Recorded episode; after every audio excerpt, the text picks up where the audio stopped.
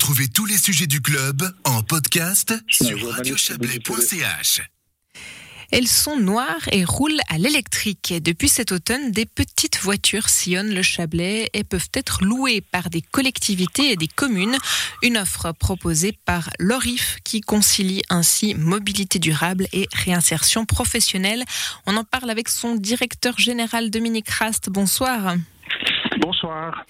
Alors dites-nous comment fonctionne euh, ce système de, location de voitures électriques chez vous?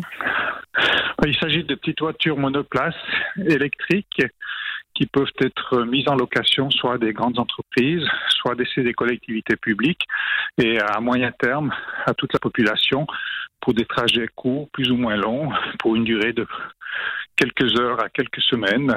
C'est à définir. Et donc très concrètement, euh, pour euh, justement si une entreprise ou une, une, commune euh, veut louer une, une voiture, comment ça se passe? Est-ce qu'il faut un abonnement? Est-ce que ça peut être une fois de manière ponctuelle? Alors, si c'est une commune, une collectivité publique, une entreprise, c'est un contrat où on leur laisse la voiture à plein temps. On assure tout ce qui est logistique, tout ce qui est entretien et tout ce qui est assurance. Euh, par contre, si c'est un, individuel, ça se passera via une, application euh, smartphone où les gens peuvent réserver le véhicule pour 10 euh, minutes, pour une heure, pour un après-midi. Et puis on se pose souvent la question avec les voitures électriques, surtout des petites comme ça, quelle est l'autonomie environ? Alors l'autonomie est de à peu près 80 km et puis la vitesse de 80 km/h. Donc on peut déjà se déplacer assez loin. Euh, on est protégé, relativement bien protégé, comme avec des portiers à toit dessus. Et euh, alors dites-nous, parce que finalement cette offre, hein, euh, elle, existe déjà, elle est déjà proposée par, par d'autres services. Pourquoi faire appel à vous plutôt qu'à autre, un autre concept? Alors la différence, c'est qu'en fait, cette euh, proposition émane de l'ORIF, qui est une organisation d'intégration et de formation pour personnes en difficulté, et nous utilisons ce support pour former nos concierges, pour former nos personnels euh, administratifs, de plein de gens qui recherchent à redémarrer dans une reconversion professionnelle, dans un projet d'intégration, dans une, euh, une, recherche de place de travail, qui a besoin soit d'une observation, soit d'une formation que nous pourrons leur donner à travers ces activités qui sont assez diversifiées, hein, qui vont de la conciergerie à la mécanique, en passant par euh, tout ce qui est du service administratif et de nettoyage.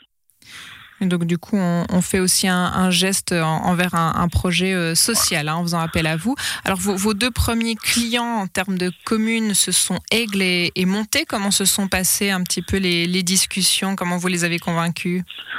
Alors, d'une part, euh, la dimension sociale du projet les intéressait, mais principalement, c'est des villes qui essaient d'avoir une politique de plus en plus euh, verte au niveau de l'économie d'énergie, de l'accès, de décharger la circulation dans leur centre-ville avec ces petits véhicules. On utilise nettement moins de places de, de parc. C'est du, partage de, véhicules. Donc, en fait, c'est plusieurs, plusieurs euh, plusieurs utilisateurs sur une même voiture, donc on a moins de, moins de circulation, moins de charge.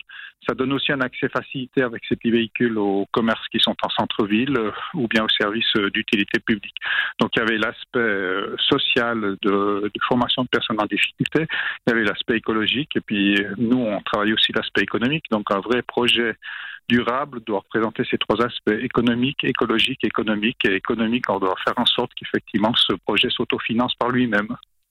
Et puis ce qu'on peut aussi préciser, c'est qu'il y a encore le système de l'autopartage. Ça veut dire que plusieurs entreprises, par exemple, pourraient se mettre euh, ensemble pour euh, une, voiture. plusieurs entreprises peuvent, se mettre ensemble pour une voiture.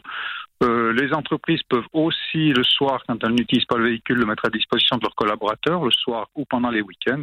Donc, effectivement, c'est une utilisation partagée qui est extrêmement large, extrêmement souple et puis très économique.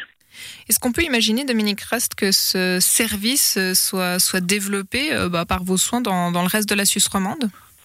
Bien sûr, le RIF est présente sur toute la Suisse romande. On a 10 établissements dans tous les cantons de Suisse romande. Si cela marche sur le Chablais, d'abord avec des grands partenaires comme les collectivités publiques, des grandes entreprises, mais également des petites et moyennes entreprises s'intéressent à nos prestations, nous aimerions à terme le mettre à disposition de la population en général pour des petits trajets, une visite à l'hôpital, euh, des loisirs, etc.